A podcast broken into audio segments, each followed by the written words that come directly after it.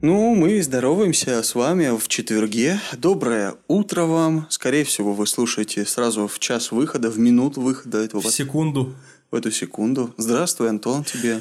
Здравствуй, четверг. Я, я вижу тебя, Дмитрий. Здравствуй, Дмитрий. Спасибо тебе, что ты меня поприветствовал. Мы с тобой не виделись с, с понедельника, и как э, вообще твои прошли три дня? Очень дренно. Очень худо, Дмитрий. По, по- по какой причине? Я скучал по тебе и по нашим слушателям. Ой, а как я скучал по тебе.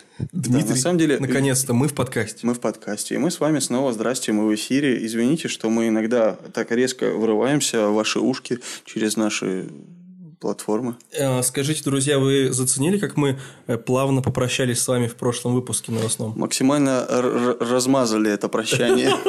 Так долго мы еще не прощались. Да, мы постоянно ищем, ищем возможности для того, чтобы вас удивлять. Свежесть. Вот девиз нашего подкаста. Для того, чтобы на девизом нашего подкаста была свежесть, нужно мыться. Кстати, А я давно этого не делал. Карантин все-таки. Я, кстати, впервые с прошлой, ну, с прошлой весты сегодня тоже навел порядок. Э, Вот, так что всё. Да, я могу начать с анекдота. Давай. Знаешь, когда мужчина приходит к доктору, к хирургу, и говорит, доктор, у меня чернеют ноги. Ну, такой симптом, говорит, чернеют ноги, я не знаю, что делать. Тот говорит, ну, вы пробовали их мыть? Он говорит, я пробовал, но проходит полгода, и они опять чернеют. Ужасно. Ну что, это Просто жизнь. Это жизнь. Это наша с тобой жизнь сейчас на карантине. Да, ну что ж такое-то. Я боюсь, что наши слушатели поверят в это. На самом деле у меня вспоминаются дедушкины эти анекдоты. Анекдоты, Дмитрий. Э, прошу А, а, На самом деле он рассказывал о том, что... Нет, не анекдоты, а выражение, когда говорил, что можно не мыться, потому что э, грязь после сантиметра сама отпадает. Пластами такими. Пластами, да, да, да. Ну, так что да, эти все, эти все предубеждения. Но нет, мы рады, что даже, даже на карантине можно купаться, плескаться, кувыркаться и быть а, еще, ну, как сказать, слоны-то тоже купаются. Оба. А вот здесь ты опять сделал такую стрелочку-отсылочку. Э, И мы рады сообщить вам, что мы начинаем такой некий новый цикл нашего подкаста. Если вы заметили, мы как-то так, сначала это было непроизвольно, сейчас это происходит осознанно, циклично выпускаем на одну и ту же похожую тему выпуски. Например, у нас был цикл космоса, да, такой космический. Просто космос. Было просто космические выпуски. Потом был просто океанический цикл, где мы про все, там, про Титаник, там вот это рассказывали, Рики Тиктави. И... Дмитрий, ну меня до сих пор это смешит. Прошу прощения. Ну, конечно, Контик, супер Контик. Суперконтик, опять же, моя родина.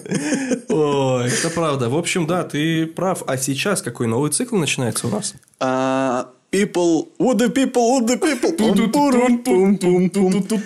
Да, про людей будем рассказывать. Вот сейчас в течение месяца про нескольких выдающихся известных и не очень людей, выдающихся какими-то своими достижениями или Частями тела. частями тела, как сегодня, например, в выпуске, да, или своим острым умом. И такие будут даже женщины в нашем подкасте. Даже они. Почему мы сказали слово «даже»? Как-то странно прозвучало, как будто мы их э, пренебрегаем ими. Ну, мы как будто на французском заговорили даже. Дажуни. Дажуни. Да, Нашим французским э, слушателям передаем привет. посвящается. Но на самом деле выпуск сегодняшний будет посвящен э, больше Англии, потому что главный герой, который лег в основу нашего начала цикла. При этом он людей, сидел. э, но в какой-то... Да, он в основном сидел, в какой-то момент он решил лечь, это для него плачевно Это закончилось. роковое решение. Сегодня мы расскажем вам, друзя, про человека по имени Джозеф Кэрри Мэрик. Кэрри Мэрик. Он... Дмитрий, ты игрословен до сих пор. Прошу прощения, я до сих пор не могу отпустить эту волну юмора, которая нас с тобой захлестнула и с самого начала выпуска не отпускает.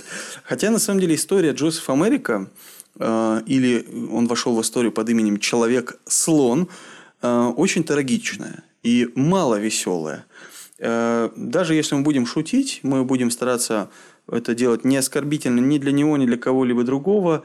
Э, печально, что такое есть в нашем мире, э, но эта история во многом, э, даже не во многом, почти во всем жизнеутверждающая.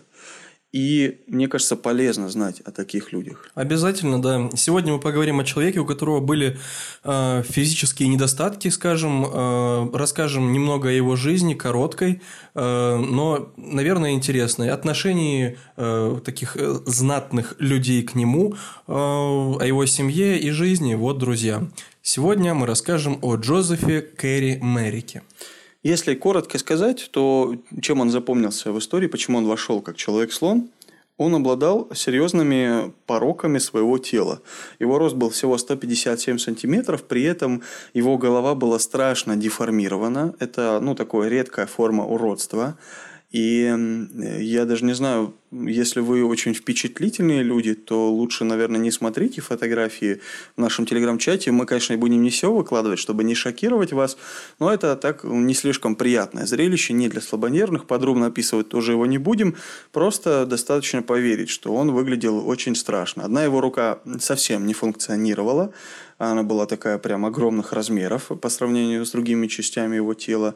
Э, на голове тоже был большой такой выпеченный нарост, э, кожа даже частично рот закрывала, такая походка хромающая. Ну, в общем, это неприятное зрелище. И кажется, что такими людьми всегда пренебрегали. И если, э, например, вы таких видели на улице своих городов или вообще где бы то ни было, то, наверное, сложно без чувства отвращения смотреть на физическое уродство. Да? Ну и в данном случае, да, это слово мы употребляем Э, так как оно употребляется в официальных источниках, да, то есть это... Да, э, это хорошо, что ты это подчеркнул, потому что Джозеф Мэрик – это человек, которого нельзя назвать э, в моральном плане уродом. Он был очень интересным человеком, до этого дойдем.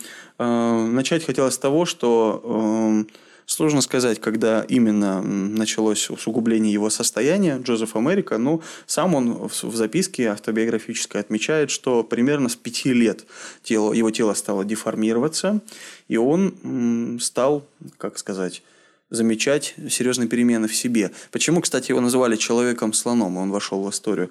Потому что его кожа, она была по структуре похожа на слоновью. Такая грубая, шершавая, неприятная для прикосновений, с такими какими-то, я не знаю, как это, такие натоптыши, мозоли, что ли, вот по, по, по всему его телу были. Э, сегодня это, этот синдром, его болезнь, э, его деформация вошла в историю под э, названием синдром Протея. Э, развивается она, кстати говоря, с раннего возраста, примерно, примерно с двух лет жизни и позже. Симптомы всегда разные. И иногда доходит до того, что какая-то часть тела у человека может раздуться до огромных размеров. Скажем, ноги, там, голова, рука, ну, что-то такое, да. Э, в этот процесс деформации вовлекаются все, все как сказать, ну, такие части нашего организма и тела, как кожа, кости, мышцы, ткани, лимфатические, кровеносные сосуды. Вот. И это, конечно, неприятно. Часто, кстати говоря, э, это влияет и на работу мозга, если это, скажем, э, деформация голов, головы, да, и нервной системы и прочее, прочее. Но э, если говорить о Америке, то нельзя сказать, что это деформация, это болезнь, несмотря на то, как он жутко выглядел, и сама, само его лицо, и его голова, что это повлияло на его мозг. Он, в принципе, был очень здравомыслящим человеком, даже мягко говоря, здравомыслящим, он был очень тонкой души человеком. Э, в целом, наверное, можно было бы рассказать что-то про его семью, про его отца и про его мать, э, кто они такие были и каким образом человек по имени Джозеф Мэрик появился на свет. Э, коротко только скажу, что это произошло в Англии, в городе Лестер. Да, и это лестно звучит. Э, да, это произошло 5 августа 1862 года. Если вы не слышали об этом персонаже, то это естественно. Э, он родился целых 150, даже больше лет назад.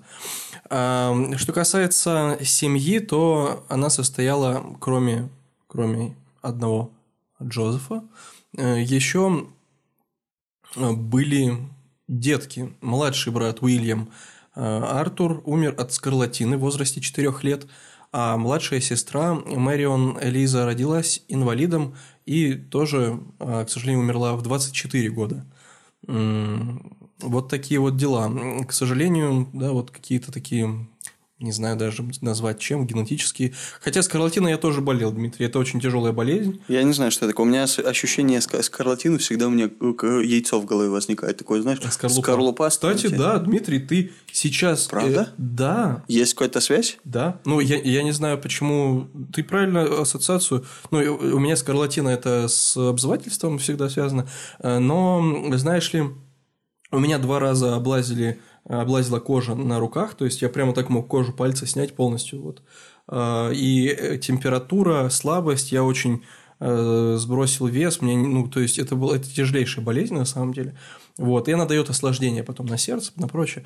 Да, и к, к счастью, к счастью, ну, как бы я остался жив, много усилий приложили, чтобы э, вылечить, вот, но она очень тяжело проходит. И я не удивлен, что тогда, 160 лет назад, маленький ребеночек да, в возрасте 4 лет, к сожалению, умер да, у своих родителей. Что касается автобиографической записки, которую, да, наверное, ты цитировал, и инвалидность начала проявлять себя как раз около пяти лет. А мать была учительницей воскресной школы, а, и, к сожалению, тоже она умерла а, в 1873 году, а в 62-м он родился, то есть, когда ему было 11 лет. И затем, в следующем году, его отец взял в жены другую женщину.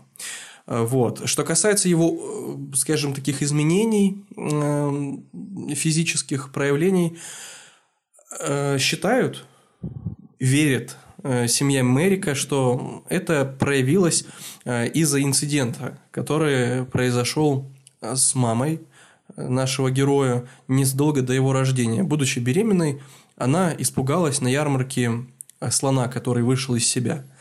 Вот. Это такой миф, То есть это типа такая сильная эмоциональная травма, она испугалась, упала, и потом у нее родился больной сын. Ну да? да, не знаю, падала ли она, но дело в том, что да, это отразилось на его физическом облике. Эм, и ну, конечно, на... это не так, да? Это миф. Это, это ну, наверное, так невозможно, не, не работает это, но... если бы родители пугались. Ну, наверное, это как-то сказывается на нервной системе детей, но чтобы рождаться с уродством но, вследствие да. страха, наверное, вряд ли, да? Просто они, наверное, связывают это с тем, что она испугалась слона, а у него такой синдром, и, ну, вот знаешь, это mm-hmm. все мистификация, которая, mm-hmm. ну, недостойна внимания совершенно. Mm-hmm. Вот, однако так считали, да, к сожалению, может быть, из-за своего незнания данной, э, данных генетического сбоя. Mm-hmm.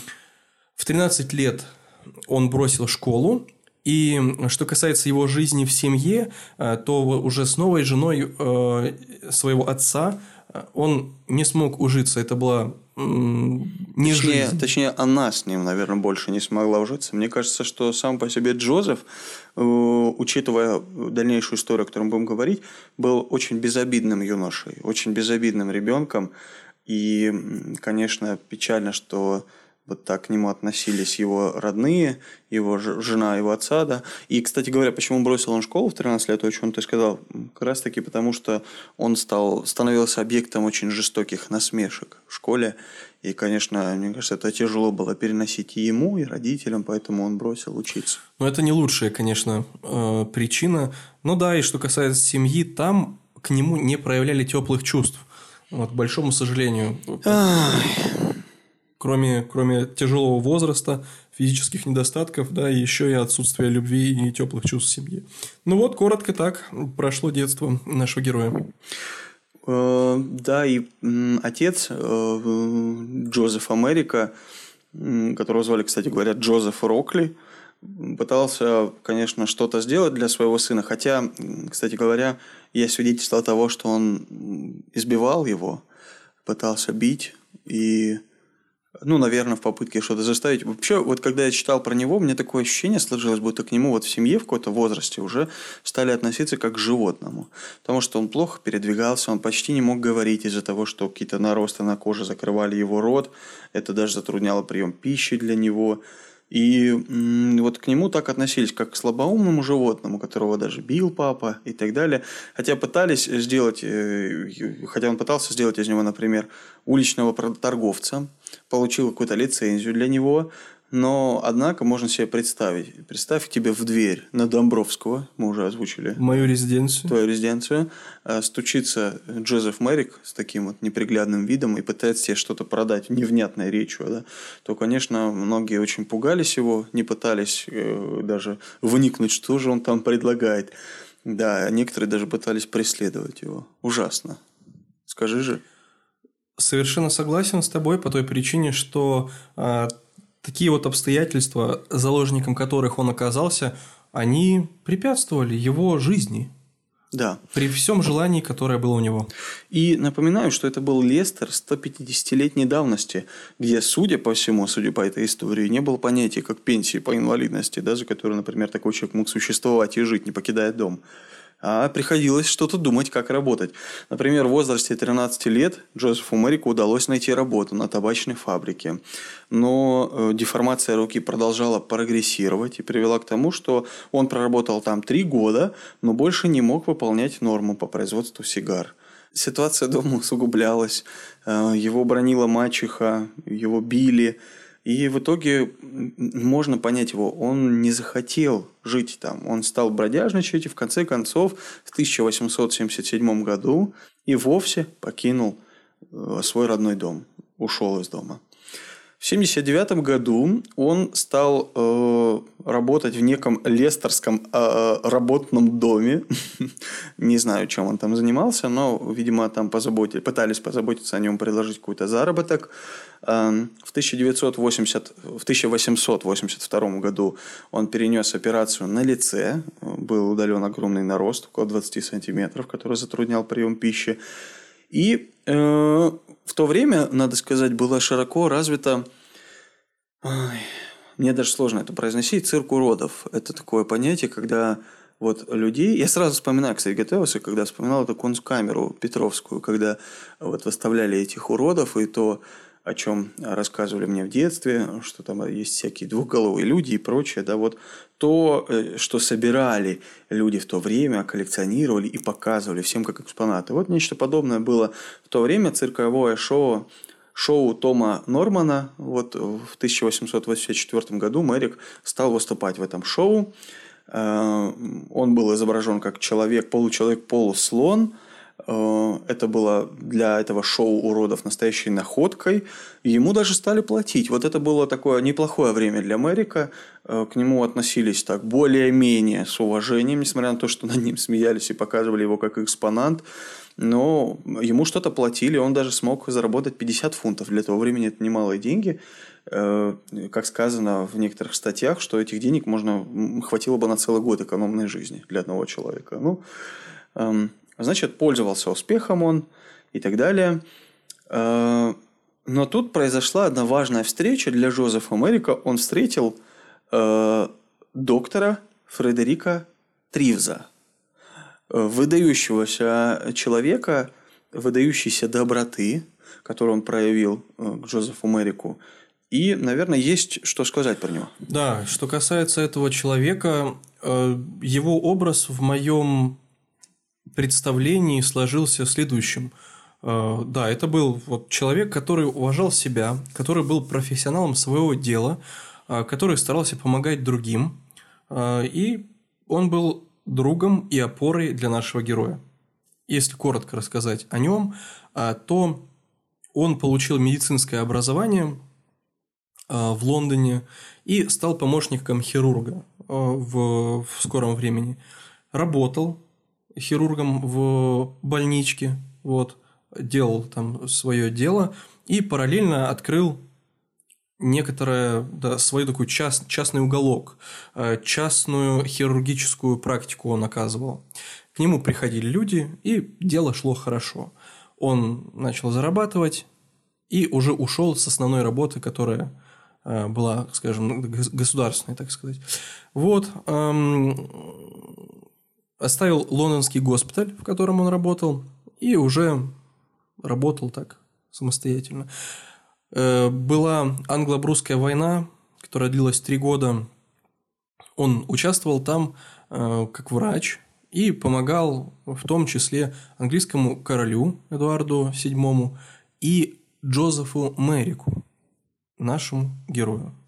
Да, э, он дружил с нашим дорогим героем. То, что он знал, э, был знаком с нашим героем. Он написал книгу, которая вышла, хотя, эм, хотя общее, общее отношение было к нашему герою э, не самым лучшим. Этот человек был добрым, а, его не смущало ничего во внешности. Он был сердечным человеком, который оказывал свою поддержку и, я думаю, моральную в том числе, что сглаживало жизнь э, нашего героя. Я хотел рассказать об этом в конце, но расскажу сейчас. Я вспомнил один эпизод. Эм, есть такой фильм, который называется «Человек-слон». Это старое кино, примерно 1980 года. Эм, это кино, которое снято по мотивам истории Джозефа Америка – где, в принципе, показано их знакомство с доктором Фредериком Тривзом и отношения между собой. В целом он как человек показан. Э, фильм непростой для просмотра, он длится два с половиной часа, он черно-белый, особенно может начало вас насторожить эмоционально-психологически. Такой, знаешь, это фильм под настроение. Но я не пожалел, что я его посмотрел. Э, и там есть один эпизод, когда Фредерик Тривс, доктор, узнает про существование человека-слона, он видит его на плакатах своего города – пытается найти его, увидеть. И там есть кадр. Кстати говоря, Джо, доктора Фредерика Тривза играет наш дорогой друг нашего подкаста Энтони Хопкинс. Не говори Хопкинс, пока не перепрыгинс. Эм, значит, он приходит вот в этот цирк уродов, шоу уродов в поисках э, Мэрика. И когда его представляют публике, над ним начинают все смеяться, и он выходит, все там противятся – то доктор стоит, смотрит, и у него просто по щекам текут слезы. Вот там показали то, насколько он был таким добро сердечным человеком. Он жалел его, эм, ну просто, что вот такая жизнь его сложилась.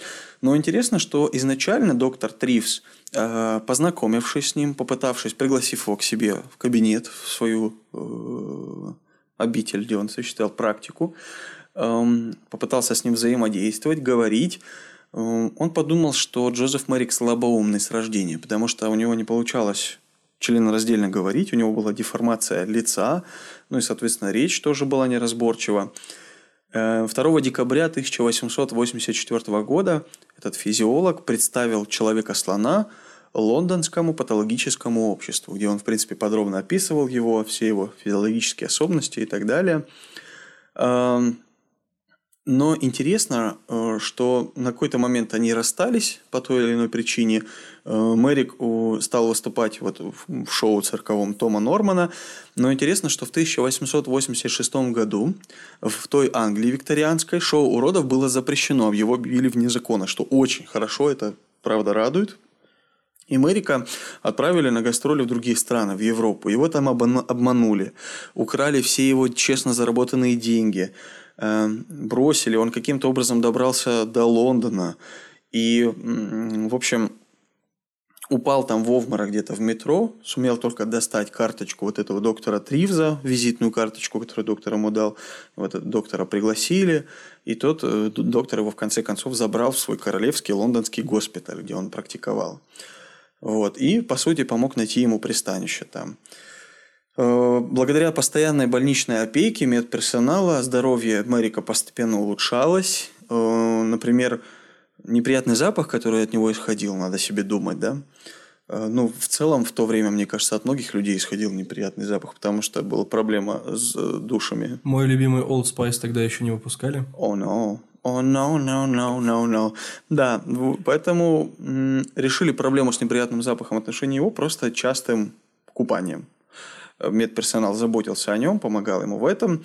И хотя поначалу, конечно, медсестры были шокированы таким пациентом, страшно выглядящим, но потом к нему привыкли, прониклись сочувствием и стали о нем заботиться. Интересно, как э, вот э, в той самой книге, о которой ты говорил, доктор Трифс описывает э, свое отношение к нему. Как я уже говорил, Трифс считал слабоумным изначально Джозефа Америка. вот что он пишет. Мэрик довольствовался своим положением, и это было для меня непостижимо. Только поняв, что Мэрик невероятно умен, обладает проницательной чувствительностью, и что хуже всего, он обладает романтическим воображением, только тогда я осознал всепоглощающую трагедию его жизни. Да, это дорогого стоит такое понимание человека. Да. И на самом деле вот э, при такой постоянной заботе, внимании к себе и любви Мэрик стал расцветать. Он научился более-менее внятно разговаривать, излагать свои мысли.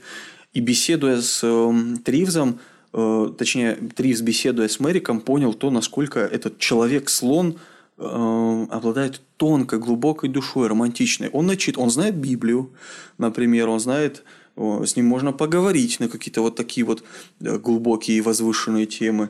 Он знает поэзию, он умеет писать, он умеет читать, он э, умеет восхищаться театрами, то, что, в принципе, в то время для простолюдинов трудно себе представить, и тем более для человека так, э, так вот выглядящего. Да? Сначала он жил на чердаке госпиталя, потом к нему его перевезли в полноценную жилую палату, даже с двумя комнатами. По распоряжению Тривза в комнате были убраны все зеркала для того, чтобы лишний раз не травмировать э, Мэрика, не напоминать его. Постепенно о нем стали писать СМИ Лондона. Он стал получать, э, Джозеф Мэрик, финансовую поддержку. И удивительно, что он стал определять, приобретать, точнее, определенную э, популярность э, в том викторианском Лондоне. Он стал достопримечательностью города.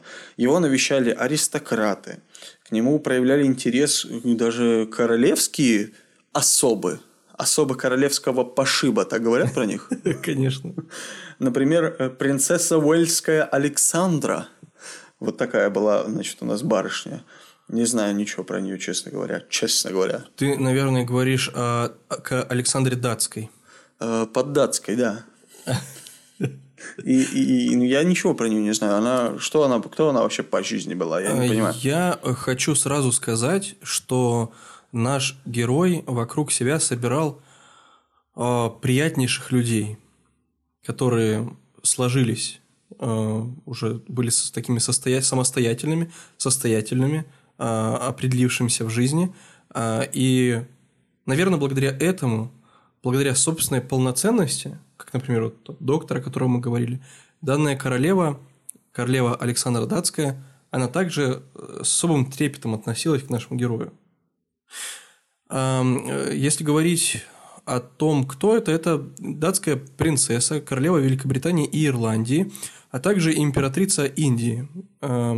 Ого. Да. Все, она широко свои щупальца раскинула. Это точно. Э, и что самое интересное, Александра была сестрой российской императрицы Марии Федоровны и теткой императора Николая II. Ничего себе, как все переплетено. Да, все очень близко, очень, очень так. Интересно, что на фотографии в источнике, из которого я читаю, э, это Time Note, э, такой есть сайт Time Note Info, э, и здесь она сидит, и у нее на руках пекинес. не какая-то там баллонка или что-то еще. Для меня это удивительно. Ну, пока, на первый взгляд, это оригинальный человек, который э, был в том числе неординарным. А вот в целом у нее была, можно сказать, обычная жизнь. Обычная королевская жизнь. Самая такая заурядная. Да, да, так и есть. В том числе она жила в Великобритании. Да, у нее был старший сын Альберт Виктор и еще один сын, а, второй сын у нее тоже был. То есть они... Принц Бурхтан, не Бурхтан второй второй. Что касается ее материнских чувств, она была отличной, хорошей матерью. И, что самое интересное, была одной из немногих матерей, кто фактически играл важную роль в подъеме собственных детей. Она сама воспитывала своих детей, не пользуясь помощью нянек. Материнство было основным э, интересом Александра была крайне щедрым человеком и на личном, и на общественном уровне. А можно сказать о некоторых э, публичных персонах, что они э, где-то хороши, а где-то э, плохи. Плохи, точно.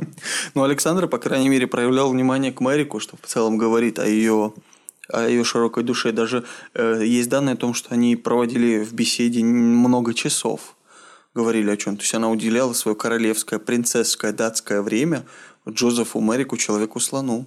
Удивительно. Да, это здорово. хороший человек. Мне кажется, у нас сегодня подкаст про хороших людей. Есть негодяи, которые врываются в него. И на самом деле вот, вот, вот это интерес э, вот того фильма, о котором я говорил, «Человек-слон», где показано вот два-три человека таких вот, которые просто очень жестко относились к Мэрику, которые его не уважали ни как личность, понятно, об этом даже речи не было, но и в целом очень жестокие люди. Один, э, например, был показан человек, работник больницы, в которой якобы лежал вот э, Мэрик, якобы, точнее, работник, который водил экскурсии в его палату людей за деньги, чтобы показывать Мэрика, ну, типа такое шоу уродов. Продолжал свое делать, что, без, безусловно, травмировало Мэрика, обращался с ним жестоко. Не знаю, было ли это на самом деле, но ну, не сомневаюсь, что э, Мэрик натерпелся от не очень хороших людей, которые в то время было много и сегодня, в принципе, достаточно. Но приятно, что вот такие светлые пятна были в жизни Джозефа Мэрика – такие как доктор Тривс, королева Поддатская, Уэльская. Не без игры э, слов. Да. А, со временем Мэрик даже стал пробовать себя в писательском ремесле. Он писал стихи, писал прозу, прозу, не просьбу, а прозу. Интересно, я хотел бы прочитать стихи этого человека – это перевод, конечно, не на оригинальном языке. Он не на русском писал разве? А, так, ну подожди, но родство, в принципе, у принцессы датской есть с русскими королями, но нигде не сказано, что она породнила его э, с ними тоже. Угу. Поэтому Значит, он, писал... он не Николаевич. Не Николаевич, он на английском писал. Э, просто вот э, для того, чтобы проникнуться смыслом и глубиной его души, его романтизмом. Он пишет, это правда, что моя внешность странная. Но обвиняя меня, вы обвиняете Бога. Если бы я мог сотворить себя заново, я бы вас не разочаровал. Если бы я мог дотянуться от полюса до полюса или ухватиться за целый океан, меня бы оценивали качеством души. Разум – признак человека. Вот что Очень говорит глубоко. Джозеф Мэрик. Да, глубоко вот. сказано. В этом, в этом весь он был. И что на самом деле восхищает его. Ой, это вот то, вот сейчас будет жизнеутверждение, все, готовьтесь, вот оно подошло уже в этом подкасте. Э, то, что в принципе восхищает меня в людях, которые, знаешь, вот такие вот, они ай, с виду некрасивые, а внутри это прекрасный человек, гораздо красивее своих вот горожан, соотечественников, очень многих людей, которые его окружали. А прекрасный. Если бы в данный момент говорил один твой соведущий, то у него Дмитрий спросил бы, а кто, а кто вообще решает, человек красивый или нет? Вот я хотел спросить. Давай я у своего соведущего спрошу. Вот э, отойдем от того, той нарисованной тобой картины в реальную жизнь. Антон Александрович. Да, Дмитрий. Скажи, пожалуйста, а кто же решает, кто красивый, а кто нет? А вот вопрос. Общественные клише. О. И только. Да. Это печально. Это грустно. Поэтому э, Но, наш подкаст... Прости, прости, пожалуйста. Я прощаю. Прошу прощения. Но э, каждый, каждый решает, каждый решает сам, сам, кого считать красивым, а кого нет. И уже внутреннее состояние души подсказывает, как поступить. Ну ты смеешься. Виноградную косточку в ладони пригрею, в теплую землю ее посажу, и задумаюсь, для чего я на этой земле живу. Ну, не, у Мэрика красивее стихи. Нет, ты просто сказал очень глубокие мысли. Молодец. Э, я хотел сказать, что наш подкаст, подкаст «Заметки Крамтона», непосредственно бабушка Крамтона, которая человек красивый со всех сторон, как ее ни крутани, и внутри, и снаружи. Она прекрасный человек. Она, друзья, вас побуждает к тому, чтобы вы развивали в себе внутреннюю красоту и не придавали такое значение красоте внешней. Я не бабушка Крамптона, однако я поддерживаю ее инициативу. Да. Эм, как мы уже говорили, у Мэрика была рабочая только одна левая рука. Правая практически была бесполезна. Она такая была совсем неприглядная. Напоминала, кстати говоря, хобот слона была такое большое, большая. Эм, ну, в общем, да. Мэрик научился собирать вот этой одной левой, что называется, Э, разные э, модели, делая их из картона, там, из дерева, э, причем очень тонкие работы. Есть даже музей, где выставлены некоторые модели, которые он делал. Со временем пресса лондонская превратила его из изгоя в достопримечательность. Отношение к нему изменилось, и в итоге он стал таким, ну, как сказать, интересным для людей человеком. Да? Его стали навещать, и э, о нем стали много говорить и относиться по-доброму. Э, лето 1887, 88, 89 годов Человек-слон проводил на природе довольно часто. Э, его друг, доктор Тривс, вывозил его на природу в закрытом, в закрытой такой карете, для того, чтобы не шокировать людей, соответственно, не провоцировать повышенный интерес к нему, судя по всему. И вот он отдыхал, там единение такое у него было, наслаждался природой, прежде всего отдыхал душой своей, прекрасной, красивой, тонкой. Да, и в принципе вот мы перешли уже к тому, как его жизнь оборвалась. Это произошло тоже довольно печально, но не так трагично, как может показаться. Он не был убит, он умер на своей постели, он умер от того, что просто хотел попробовать лечь как все люди, которых он знал вокруг и видел, которые спят лежа, для него же это было невозможно. Он, э, Насколько я понимаю, доктора ему советовали спать исключительно сидя. Совершенно верно, потому что ну, у него огромных размеров голова, которая перевешивала, перевешивала его шею, и просто мышцы шеи не могли бы выдержать этого веса. И из-за этого могло произойти то, что, в принципе, с ним, по сути, потом и произошло. Умер он 11 апреля 1890 года, ему было 27 лет, э, он остался один в своей комнате, э, лег и умер от асфиксии, от недостатка кислорода, голова перевесила, и он вот не проснулся, так скажем. Э, в фильме это тоже так интересно показано. После похода в театр с доктором они пришли в номер, он был впечатлен какими-то интересными такими тонкими театральными посылами и захотел почувствовать себя нормальным человеком. Просто убрал подушки, которые помогали ему занимать сидячую позу, захотел лечь и так спокойно, мирно и никого не тревожа умер. Э, вот удивительная история, на мой взгляд, несмотря на все уродство, которое вот у него есть. Приятно осознавать, что хотя бы была красота души. Конечно, э, такой ум острый добавлял ему страданий и боли в понимании того, как он сильно отличается от всех людей вокруг, о том, что он многого лишен, например, найти там любимого человека, иметь детей, семью, э, быть просто вот свободно, ходить гулять по городу, дружить. Да, он многого из этого был лишен. Но в то же время приятно осознавать, что он, его ум, его душа позволяла ему наслаждаться поэзией, книгами, театрами, думать о Боге.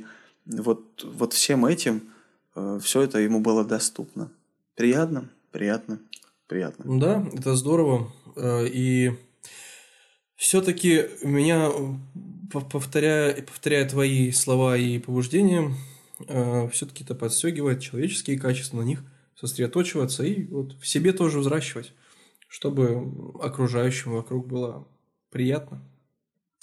Мы с тобой, конечно, в каком-то смысле тоже люди-слоны, и наш маленький прайд, я не знаю, чем, как, как живут слоны, там прайдами или стадами? Прайдами, конечно, ну, стадами, безусловно. Э, прайды-стады.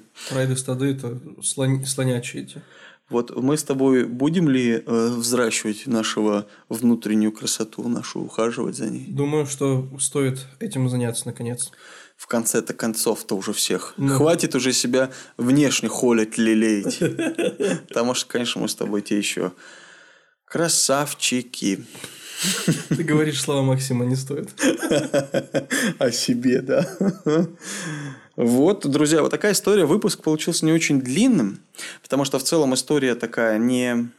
Ну, сложно что-то из пальца высасывать, э, рассказывать какие-то лишние детали для вас. Надеемся, что вам того, что мы рассказали, было интересно. Если вы захотите погрузиться в эту историю, узнать нечто больше о ней, то вот есть фильм «Человек-слон», есть книги, которые посвящены этой истории, какие-то статьи в интернете.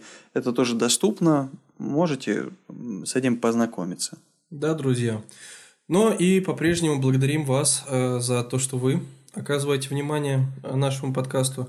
Э, кстати говоря, среди прочего, наш контент-план, мы его придерживаясь, вот осуществляем уже который выпуск, э, хотим сказать, что у нас расписан расписаны темы аж На много лет вперед. на много лет, которые заканчиваются в ближайшем апреле. Вот, и поэтому, э, если есть мысли, идеи, предлагайте.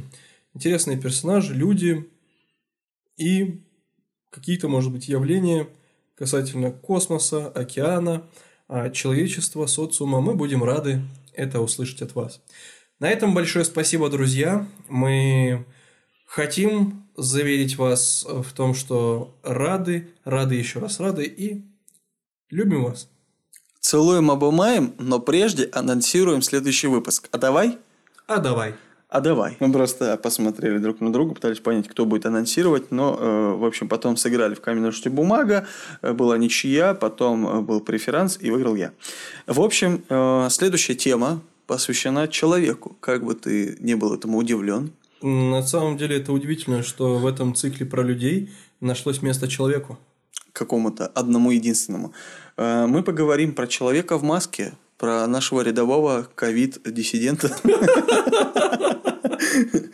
Про человека не в обычной маске, а в железной маске. Вы наверняка слышали о знаменитом романе Александра Дюма, который называется «Человек в железной маске». Вы наверняка, э, возможно, слышали, может быть, даже смотрели. Мы еще пока нет, потому что мы еще э, в процессе подготовки к этому выпуску. Может быть, смотрели фильм, который называется «Человек в железной маске», который, где исполнял роль э, герой одного из прошлых наших выпусков Леонардо Ди Каприо, который на «Титанике» тонул. Э, Вот. Эм, Эта история, оказывается, имела место в реальности. Был человек, некий таинственный заключенный, э, который был в железной маске. Вот. Да, вот про него. Это загадочно звучит, а еще загадочнее нам придется вам это поведать. Да, и, кстати, его история тесно переплетается с э, Каспером Хаузером, героем одного из наших выпусков «Дитя Европы». Вот что-то прослеживается общее. Мы готовимся, надеемся, что тоже вам будет интересно. Дайте знать, пожалуйста. Предлагайте нам каких-то людей интересных. Вдруг вы предложите нам какого-нибудь необычного человечка, и мы захотим про него рассказать. Так ведь? И так бывает. Бывает так, да. Мы э, восприимчивы к вашим запросам, друзья. И продолжая наши многовековые э, традиции прощания, прощаемся с вами. Пока-пока.